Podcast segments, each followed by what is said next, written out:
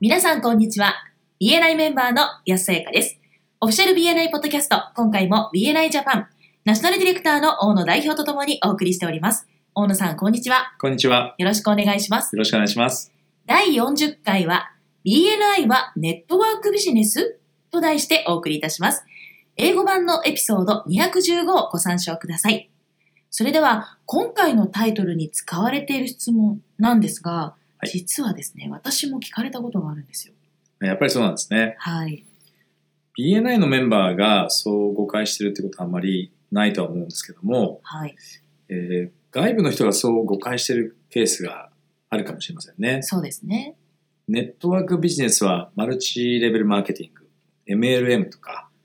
連鎖販売取引、マルチ商法とか呼ばれますけれども、はい。ディストリビューターと呼われる販売員が他段階に報酬を受け取れるシステムですね。はい。もちろん BNI はそういう組織ではないので、例えばメンバーが招待したビジターが、もしそのチャプターのメンバーになっても報酬もらえるわけではないですよね。そうですね。メンバー間で交わされたリファラルによって、それが制約しても紹介料などがやり取りされる仕組みにはなっていませんから。はい。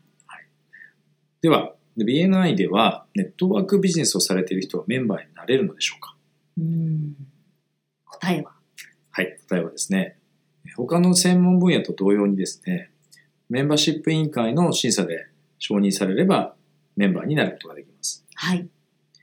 以前ですね、BNI チャプターで、えーネットワークビジネスの方をお断りというようなですね、言葉をウェブサイトなどにこうアップしているところがありましたけれども、はい。えーそれは BNI 的には NG なんですね。はい。なんで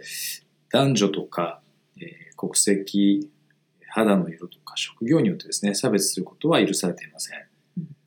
でもしそういったまだね文言を掲げているようなチャプターがあればあの早々に訂正をしておいていただきたいと思いますはい。逆に言えばですね信頼できるネットワークビジネスの方であれば当然 BNI でもメンバーとして歓迎されるべきだと思うんですねはい。ただし、チャプターで登録する専門分野というのは、その会社の商品やサービスの販売ということに限定されていまして、はい。いわゆるビジネスの機会を売り込むことは許されていません。なぜでしょうかうーん。なぜでしょうちょっと背景からお伝えするとですね、はい。このガイドラインは、えー実はいろんな国の BNI メンバーで構成されている国際顧問理事会、あこれあのメンバーサクセスプログラムではい。ご紹介されていると思うんですけども、はいその国際顧問理事会において実は次のような背景から作られましたで皆さんご存知の通りですねあの各専門分野から1名のみが参加できるというメンバー枠が BNI にはありますよねはい。でネットワークビジネスの人が例えば複数チャプターの中に存在していてもですね彼らが扱う商品とかサービスがですね被っていない限り問題はないんですねはい。えーしかしながら、その彼らのうちの誰かがですね、えービジネスの機会というものについて、例えばプレゼンで話し始めてしまうと、うん。そうしたビジネスの機会というもの自体がですね、競合してしまって、そのメンバー間ではい。問題になり得ますよね。そうですね。はい。で、英語版のポッドキャストでも紹介されていますけれども、かつて何年もの間繰り返された問題として、一つのチャプターにおいて、一人のメンバーがですね、ビジネスの機会についてプレゼンし始めると、他のチャプター内のですね、他のネットワークビジネスのメンバーもみんな同じようなプレゼンをですね、うーんし始めるのが常だったそうです。なるほど。だから彼らはビジネスの機会を売りたいんですよね。そうですね。そういう歴史的背景があって、その BNI メンバーによって構成される国際顧問理事会っていうのが、ネットワークビジネスの会社やですね、組織に所属する BNI メンバーが、商品またはサービスについてのみ、まあ、定例会チャプターミーティングで言及することを許すことにしたんですね。はい。ワントゥワンミーティングにおいて、ネットワークビジネスのメンバーがですね、商品やサービスの話だけでなくて、そうビジネスの機会について触れるかどうかっていうことについては、はい。まあ、押し付けがましくしなければ、そのメンバー次第だと、マージの博士は言ってます。うん。これはもしかするとですね、日本においては多少、その物議を醸すかもしれない部分だと思うんですけれども、はい。ね、なんでそんな話をこのポッポッドキャストで取り上げるのかと、ね、怒ってらっしゃるリスナーのメンバーの皆さんも中にいらっしゃるかもしれませんけどね。はい。で、個別のミーティングにおいて、まあこれワントゥーワンのことですね。はい。どんな会話がなされるかまではコントロールすることはできないというふうにさえ言っていますね。うん、まあ、最もな話ですよね。そうですね。で、私が個人的に時々ちょっと心配になるのはですね、はい。そのネットワークビジネスのメンバーが、そのチャプターのプレゼンテーションの中でですね、セミナーに招待するああ、のを見かけることなんですね。はい。で、このセミナーの中でなんどんな話がされてるかってところが、あまあ肝かもしれませんけども、はい。これについてもやっぱり気をつけなくてはいけないと思うんですね。もしそのセミナーの中でビジネスの機会についての話があって、それを事前に知らされずに、まあ、メンバーの方々やビジターが招待されていると、クレームになる恐れがありますよね。はい。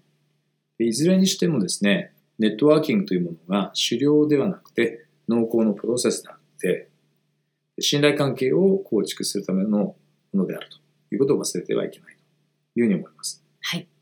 でもし人をですね、信頼できれば、その人が使っている商品を信頼できて、そうすればビジネスの機会についても、ワントゥワンでぜひ教えてほしいというふうに思うかもしれませんよね。はい。で、ビエナのメンバーを顧客というよりもですね、リファーラルパートナーとして見て、その通りに扱うべきだと思うんですね。はい。もし誰かメンバーが所属する BNI のチャプターをですね、えー部屋中いっぱいに溢れるですね、お客さんたちというふうに見てしまったら、その彼らのですね、まあ、届く、手の届くリーチですよね。リーチというのは部屋の中のメンバー止まりになってしまいますよね。一方で、そのチャプターを価値の高いリファーラルパートナーとして扱えば、まあ、彼らを通じて、まあ、数百とか、場合によっては数千というですね、人へのリーチが可能になるわけですよね。はい。それでは、そろそろ終わりに近づいてまいりましたが、大野さんからメンバーの皆さんへメッセージはありますかはい。チャプターにおいてすでにご活躍のですね、ネットワークビジネスのメンバーの方もいらっしゃると思うんですけども、はいぜひメンバーの、他のメンバーの人たちとゆっくりとですね、時間をかけて信頼関係を作っていっていただきたいと思います。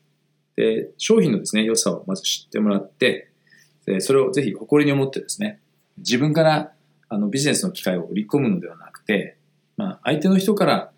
どうやったらこれビジネスにできますかっていうような感じでですね、はい。えー聞かれるようになれば正しいアプローチがですね取れてるんじゃないかなというふうに思いますはい。ありがとうございました。ありがとうございました今回も BNI ジャパンナショナルディレクターの大野代表と私 BNI メンバーの安さやかでお送りいたしました。次回もオフィシャル BNI ポッドキャストでお会いしましょう。See you next week!